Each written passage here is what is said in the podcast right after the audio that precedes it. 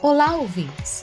Sejam bem-vindos a mais um bate-papo do Gericast, o podcast para quem curte geriatria e gerontologia e deseja aprender um pouco mais sobre o cuidado da pessoa idosa.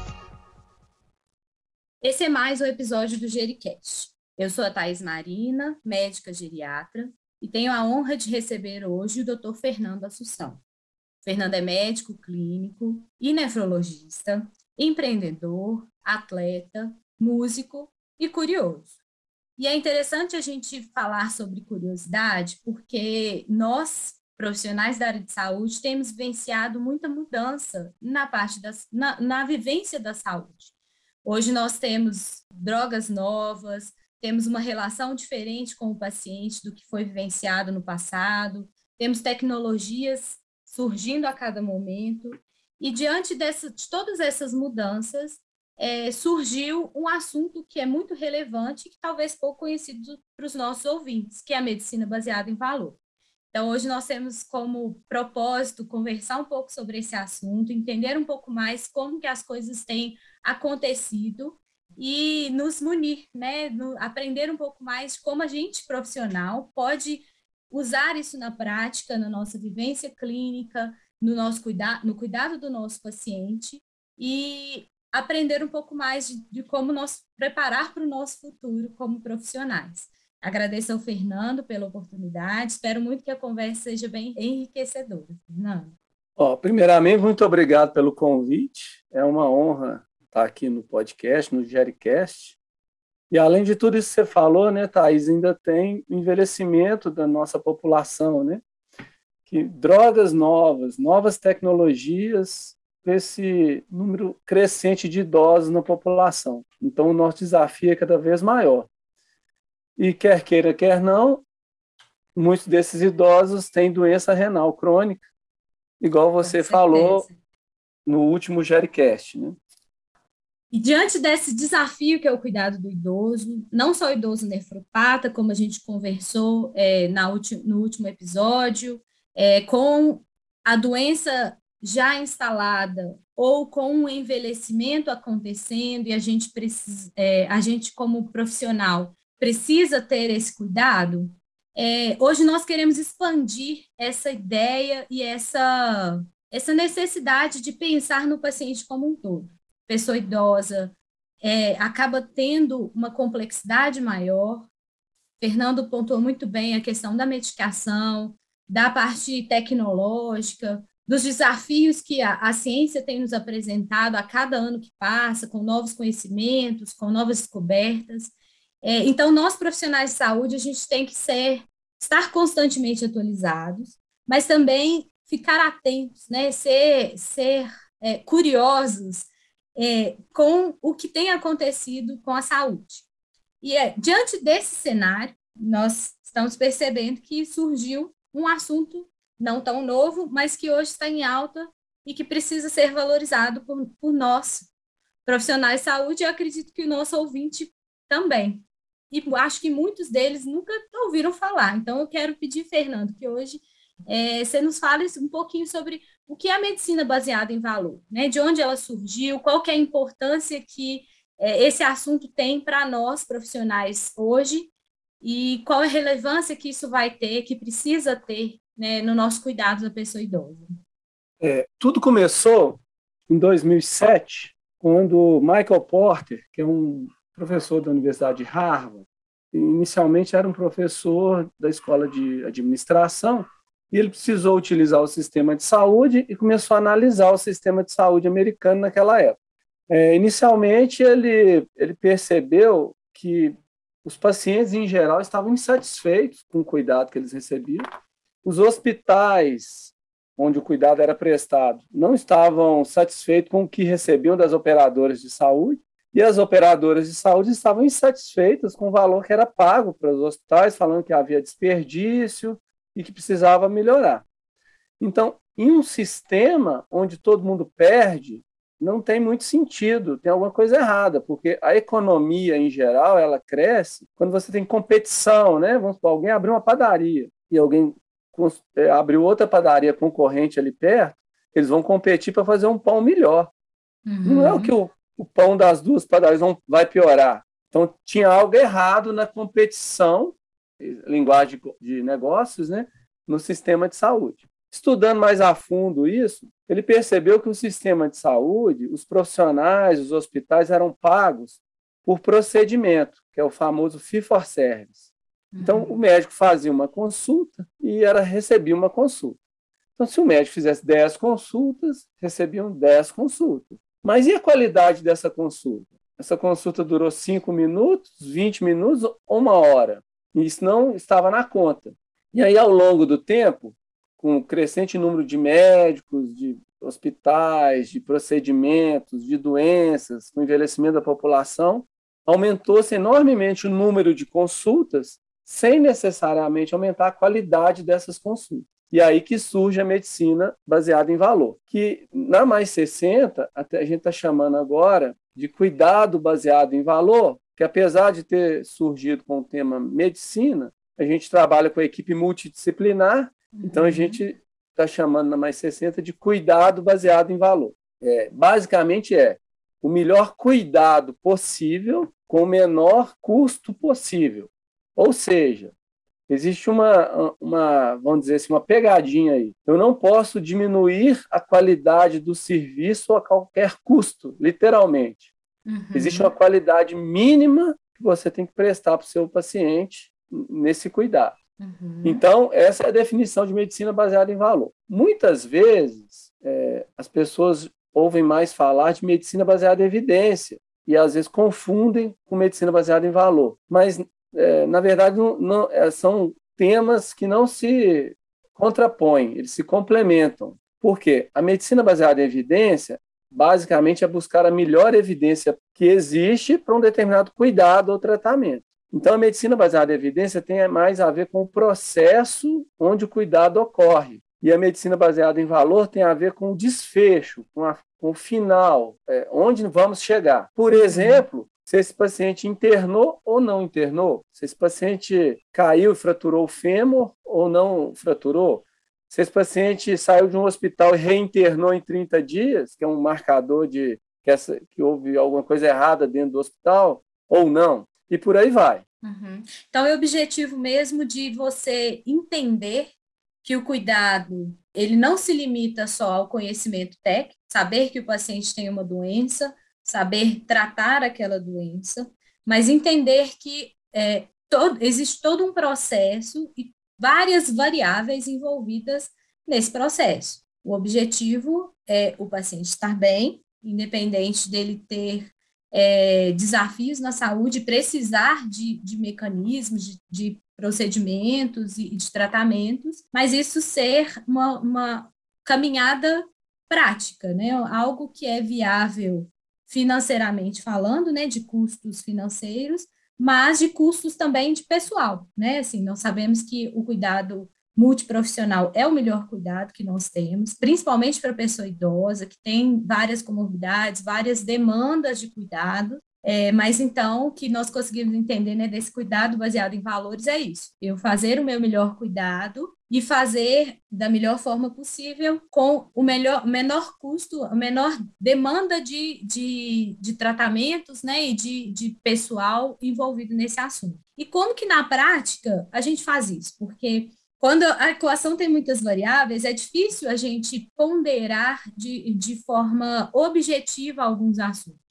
Né? Então, às vezes, quando a gente fala, parece uma coisa muito distante da gente, mas então, como que na prática, Fernanda, a gente pode é, mostrar para o nosso ouvinte que isso é possível de fazer dentro, por exemplo, de um consultório, né? Assim, é, vamos ser, vamos criar um exemplo aí. Meu paciente chegou lá no, no meu consultório e eu quero aplicar a medicina baseada em valor, né? Ou o cuidado baseado em valor para esse paciente. É, o que, que eu, como profissional médico, ou fisioterapeuta, fonoaudiólogo, posso usar, né? O que, que eu preciso para eu fazer esse, essa, esse objetivo acontecer, né? Esse resultado ser positivo.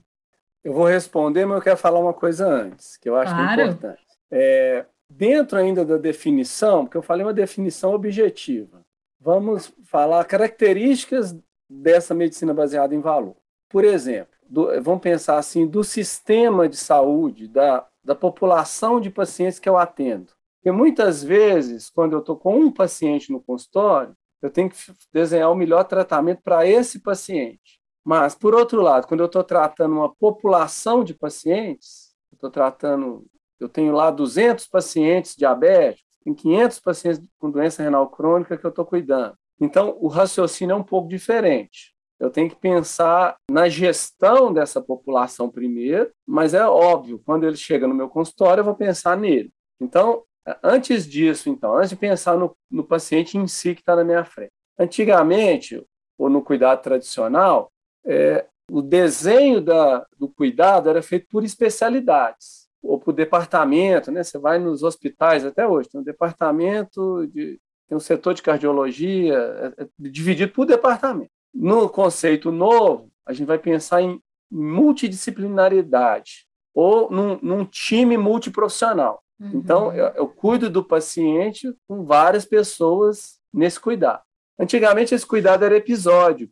Esse paciente nos procurava quando ele estava doente ou quando ele internava, quando tinha um evento grave da saúde. Atualmente, o cuidado tem que ser é, contínuo. Então, assim, a gente cuida dos pacientes, na mais 60, é, a gente vai fazer um plano de cuidado que é individual, mas tem que ter um cuidado mínimo.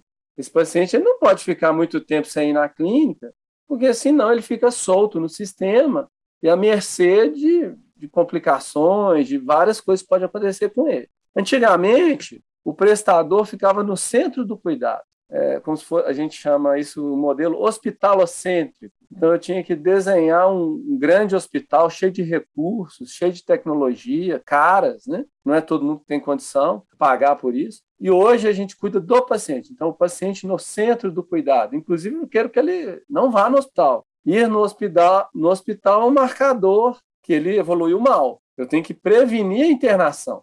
É, antigamente, quando eu falo antigamente, eu estou falando de propósito, eu quero, eu estou promovendo essa mudança na nossa cultura. Claro. É, o médico, ele sempre trabalhava individualmente, não tinha ninguém para ajudar ele. Não tinha um time, ele não tinha uma, uma enfermeira para ficar do lado. Lógico que dentro do hospital é diferente, mas o médico no consultório ele fica sozinho, ele fica abandonado. Se chega um paciente um pouco mais complexo, um pouco mais grave, ele vai atrasar a consulta, vira uma bola de neve e ele não sabe o que faz. Uhum. Ele, ele, ele, ele, vai, o que, que o médico, no desespero, vai fazer? Vai mandar para o pronto-socorro. Ele não vai conseguir resolver. Uhum. E atualmente o, ide, o, o, ideal é ter um cuidado que, além de ter essa equipe multidisciplinar ou, ou múltiplos médicos, né, que podem ter especialidades diferentes, mas com aquele objetivo comum. Então, hoje, chega um paciente para nós na Mais 60, que a gente vê que ele está com alguma coisa aguda, ele não precisa ficar no meu consultório. Vou, nós vamos levar ele para o pronto cuidar. Talvez, não sei se todo mundo está acompanhando aqui o Jericast conhece o pronto cuidar, mas é um setor dentro da Mais 60, onde a gente pode fazer procedimentos simples que um pronto atendimento teria, é, me, med, fazer uma medicação venosa, dar soro para esse paciente, deixar em observação algumas horas, eu volto para o consultório e continuo a atender minha agenda. Então, não uhum. precisei mandar ele para o hospital, só vou mandar se realmente esse paciente evolui mal. E Mas, de alguma último, forma, eu tento suprir aquela necessidade, né? Que com o paciente precisou de algum, alguma, objetivamente, resolver um problema, né? Uma situação. Sim, pode, por exemplo, chega muito paciente para nós é desidratado, uhum. principalmente idoso, né? Eu, eu, teve diarreia, teve vômito. Se a gente eh, dá soro para ele ali no ambiente da clínica, orientou a família, ajustou a prescrição, está resolvido. E a gente acompanha no outro dia, né? Aí entra o time multidisciplinar. A enfermeira uhum. vai ligar para ele no outro dia, ver como é que está, ver, ver, ver, como é que evoluiu. Se precisar, a gente agenda uma outra consulta e vai uhum. manejando esse paciente que talvez no passado deveria ter sido internado para fazer o mesmo manejo. Uhum. Eu, aí eu estou deixando o hospital, porque os leitos são finitos, né? Nós vimos isso aí na pandemia de Covid, que graças a Deus está acabando, uhum. para tratar aqueles doentes que realmente precisam internar, que não nessa, necessariamente é, poderia ter sido tratado no ambiente ambulatorial. Isso é a primeira etapa. A segunda etapa, para chegar a responder sua pergunta, é o seguinte: para que eu possa trabalhar com cuidado baseado em valor no meu consultório, eu, preciso, eu posso fazer isso com um prontuário de papel e uma caneta? Eu posso, mas é mais difícil. Vai ficar, eu vou ficar com muita sobrecarga de trabalho. O ideal é ter um sistema tecnológico, uma plataforma tecnológica, que me ajude a fazer isso. Então, a, a tecnologia da informação é essencial para a gente trabalhar com cuidado baseado em valor.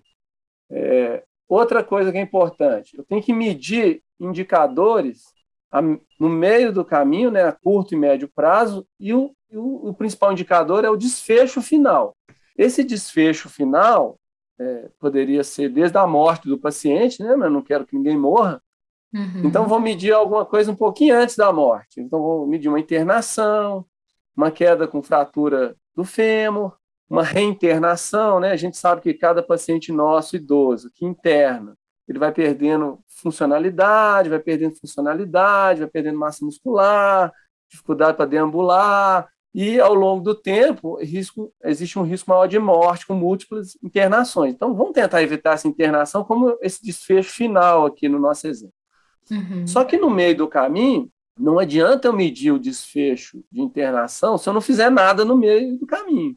Então, assim, uhum. assim, esse paciente está vindo da clínica, eu encaminhei ele para nutricionista, ele foi na nutricionista que eu encaminhei.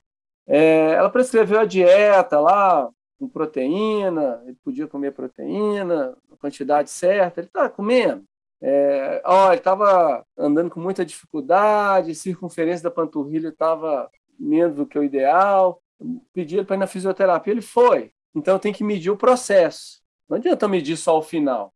Uhum. Só que, igual você mesmo falou, esse paciente tem tantas coisas para fazer. O que, que eu meço primeiro? Como é que eu meço isso? Dá para fazer um trabalho braçal ali, igual eu brinquei, né? Com papel e caneta? Dá. Uhum. Mas a gente tem que uhum. ser muito criativo, né? A criatividade aí para e, e, e curioso para descobrir uma melhor maneira de, de desenhar, de descrever a nossa evolução. Com o software, igual a gente tem na Mais 60, né? a gente tem um Life Code, o objetivo é que a gente já traga essas informações de indicadores intermediários, de curto e médio prazo e de desfecho final de uma maneira intuitiva para o médico. Ele abre uma janela, aquele indicador já esteja ali. Aí o médico, ao invés de ficar olhando várias evoluções para procurar essas informações, elas já aparecem, ele ganha tempo para fazer outras coisas. Uhum. Então, chegando na sua pergunta agora, que, que eu posso fazer no consultório para trabalhar com medicina baseada em valor? Primeiro, eu tenho que ter um software. Não dá para fazer isso no papel, é muito difícil. É, eu tenho que ter uma lista de, de, de que seja de colegas de outras especialidades, seja médico, seja equipe multidisciplinar, para me poder encaminhar esse paciente caso ele precise. E eu tenho que saber se ele está indo, se ele uhum. foi, o que, que aconteceu, tem que fazer o follow-up disso, tem que acompanhar uhum. isso. Uhum. É, igual falei, se eu não tenho software, eu tenho que fazer isso é, manualmente, mas tem que fazer. É, a gente sabe também, vou, vou, dar um exemplo aqui, é, porque eu poderia falar durante muito tempo, vou deixar você perguntar. A gente sabe, por exemplo, que uma das três maiores causas de internação de pacientes idosos é pneumonia. E, e tem várias vacinas é, que a gente pode aplicar para esse paciente hoje, que seja de influenza, que seja de Covid, e tem as vacinas para pneumonia. Mas se você for olhar no dia a dia, a grande maioria dos pacientes não é vacinada para todas essas vacinas de uma maneira assim, com 100% de vacinação. É. Então, assim, vamos acompanhar a vacinação, que é um indicador intermediário, que eu consigo evitar ali, ó, tem estudos mostrando 60%, 70% de prevenção contra a pneumonia, e esse paciente não vai internar por causa disso.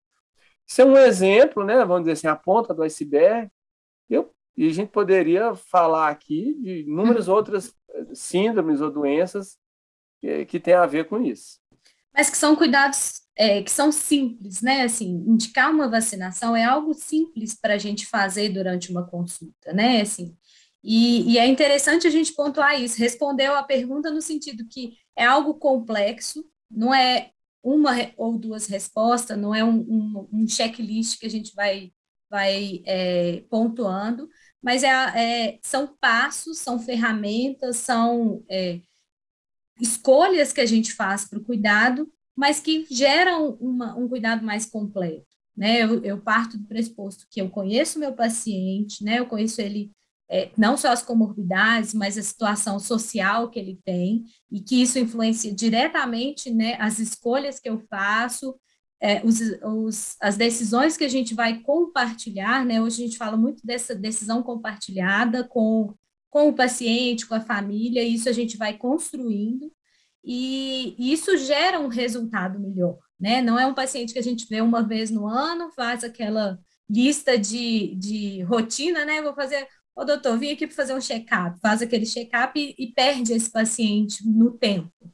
Mas é, é, é interessante isso, né? Essa, esse cuidado do valor, entendendo que o, o, maior valor que a gente tem é a saúde, né? O que a gente quer é promover a saúde. É, nós, como geriatras, né, como cuidado da pessoa idosa, né, não falo só de geriatra, mas que todo, todo aquele profissional envolvido no, no cuidado do idoso, maior, nosso maior objetivo é prevenir, né, que eu acho que é o maior ganho que a gente tem. Quando a gente tem a comorbidade que precisa tratar, que precisa compensar, claro que é um ganho quando o paciente fica é, bem tratado. Mas quando a gente previne, que a gente consegue evitar essa evolução ser desfavorável, é, é, é um ganho maior, é, um, uma, é uma conquista que a gente fica muito feliz em ter, né? E eu entendo que tudo isso construído é um resultado que a gente consegue alcançar. Parece que é difícil, né? Que, que parece que, tem, é, que as variáveis são muito complexas, mas colocando isso em prática no dia a dia, é, você entende, né? A gente consegue ver isso acontecer, isso ser possível de acontecer.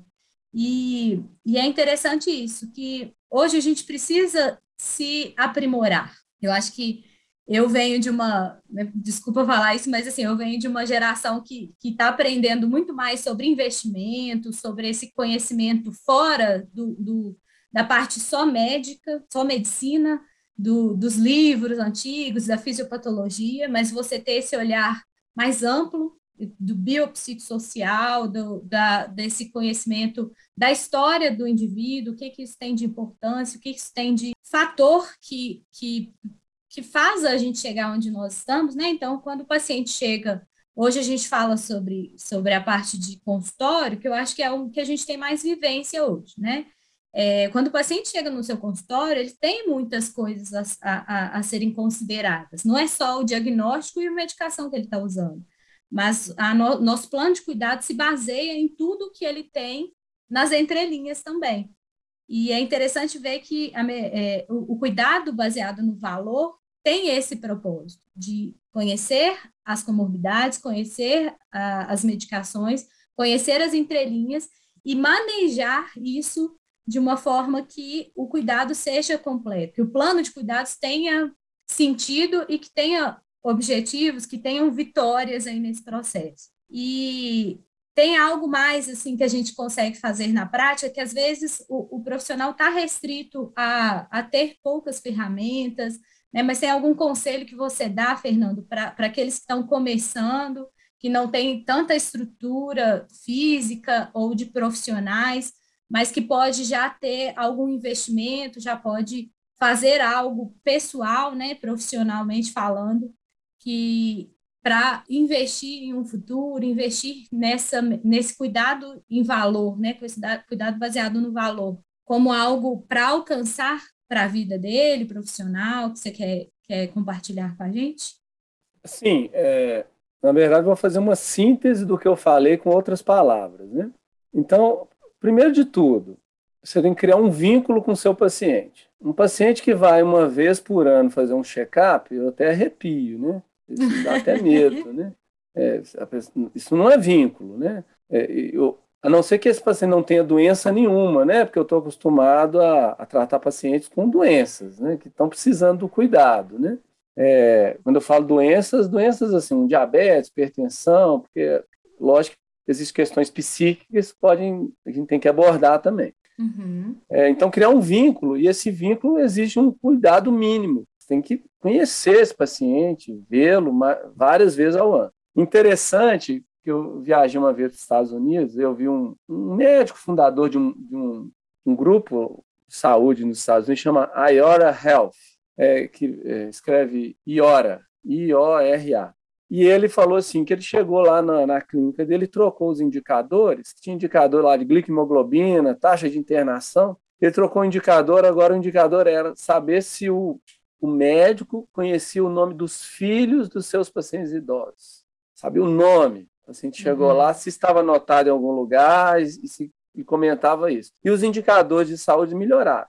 Então, a primeira coisa é criar esse vínculo. Segundo, dentro desse vínculo, que nós vamos englobar várias coisas, né, que tem a ver com empatia, com compaixão, se eu realmente é, prescrevi algo para o paciente, orientei a fazer, eu tenho que apoiar esse paciente nisso. Então, tem que lembrar ele, tem que ver se ele fez, tem que facilitar com que ele vá nos outros profissionais, tem que ligar para outro profissional e ver se o paciente foi, discutir o caso. Então, uhum. realmente estou agregando valor. E o, e o principal de tudo, é, que é a essência do cuidado baseado em valor, é você saber o desfecho. Porque o que, que acontece? Eu trabalhei muitos anos em diálise, por exemplo. Aí meus pacientes iam fazer fístula, fístula arteriovenosa para fazer diálise mudava o cirurgião, uma vez era um cirurgião, outra vez era um outro, mas muito raramente esse cirurgião, por motivos os mais diversos, né, tem a ver com desenho do sistema de saúde, menos com o cirurgião em si, ele não ia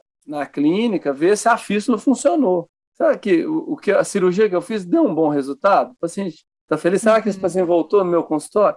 Eu estou dando esse exemplo que é o que eu estou lembrando, mas serve para qualquer doença, né?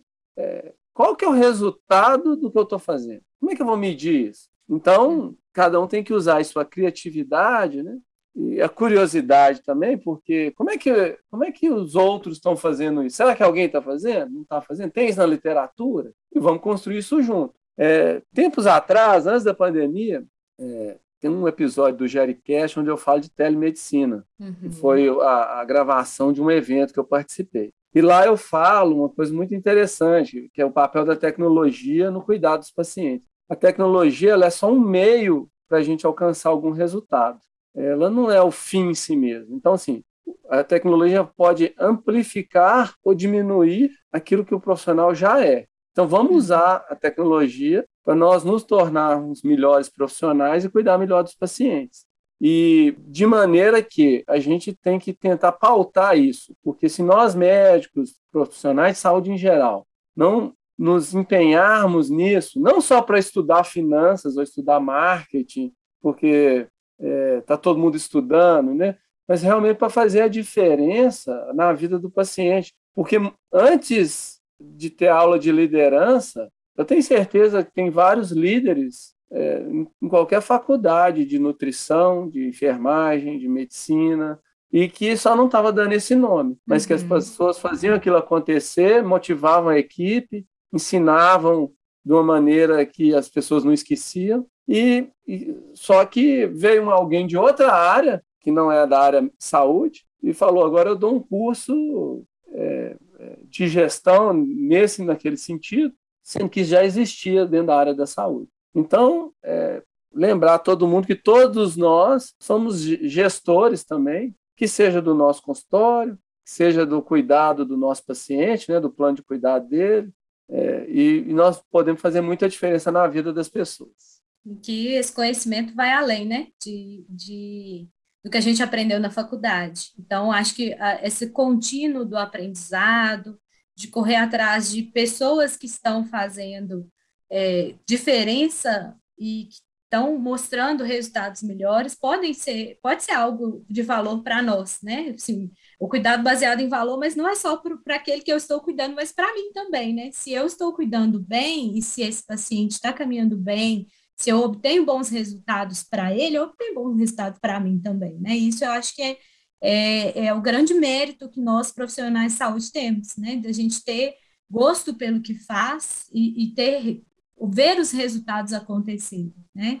E eu acho que é dentro desse assunto que a gente, é, que eu reforço hoje o convite que nós temos para o nosso evento, que vai acontecer dia 30 do 4, é o nosso segundo simpósio em nefrogeriatria, e esse assunto nós vamos ter o privilégio de falar novamente, e eu quero abrir esse espaço, Fernando, para você, como estruturador, né, como aquele que está à frente desse evento, que está planejando, que tem essa, é, essa, não só essa vontade de aprender, mas também para ensinar, né? Eu quero deixar esse espaço para você fazer o convite para os nossos ouvintes, deixar aí um pouquinho, um gostinho aí para quem está nos ouvindo, para ter, é, para ficar com vontade de participar conosco também lá no sábado.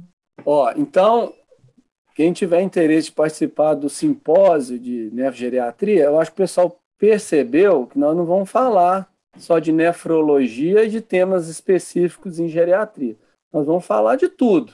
Vamos falar de paciente no centro, nós vamos falar de maneiras novas de cuidar, nós vamos falar de como usar a tecnologia para fazer isso.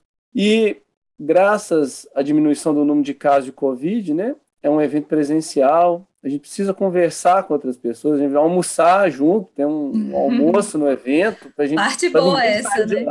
Para ninguém sair de lá e para a gente fazer networking, que a gente aprende também conversando, aprende com os, os colegas e entendam que nefrologia e geriatria é só uma desculpa para ter o evento. Eu poderia botar o nome, qualquer nome nesse evento, que ele seria bom de qualquer jeito. Então, quem tiver interesse em passar esse sábado lá com a gente e aprender um pouco mais sobre tudo isso, entre no link da bio, do, na bio da, do Instagram da, do Mais 60 Saber, no meu Instagram pessoal também é, tem um link lá, ou no, na plataforma do Simpla, se digitar lá Simpósio de Neurogeriatria, vai conseguir acessar o link de inscrição. Convido a todos e vai ser um evento é, sensacional. Esperamos ter a oportunidade de falar um pouco mais sobre esse assunto, né? Aprender mais e, e melhorar, né? Acho que é, a beleza da, do cuidado, a beleza do, da, da gente fazer o que a gente gosta é isso. Ser curioso, ser interessado, inter, é, saber que a gente nunca vai enxugar um conhecimento, mas o, o constante aprendizado, é, essa ideia de querer melhorar, é sempre o melhor que a gente pode fazer por nós, né? Então, eu agradeço ao Fernando. É, é muito interessante a gente entender que, que nós profissionais, né, principalmente nós que às vezes estamos chegando ao mercado, precisamos entender o que, que é interessante investir, o que, que eu preciso fazer né, para eu melhorar, para eu, eu me empenhar para ser um profissional melhor. Ter essa, esse exemplo, ter essa, essa, esse feedback do, de você, Fernanda, é, é muito interessante. A gente saber que, que isso é, é legal e que é possível ser um bom profissional, talvez não sabendo de todas as coisas técnicas, mas tendo isso como, como um alvo, como um crescente, né? E isso ter, ter bons resultados. Então, agradeço a você a oportunidade, sempre bom ter você aqui. E espero muito que a gente tenha outros assuntos, outras, outras coisas para conversar e aprender mais. À disposição, eu agradeço o convite novamente. E até lá, dia 30 do 4, no Espaço Vista, no segundo simpósio de nefrogeriatria. Aguardo você e todos os ouvintes lá. Obrigada, ouvintes, e até o próximo episódio. Gostou desse episódio? Quer saber o que vem pela frente? Mantenha-se conectado por aqui e não deixe de nos seguir nas redes sociais Mais 60 Saber, no Instagram, no YouTube ou no LinkedIn. Até a próxima!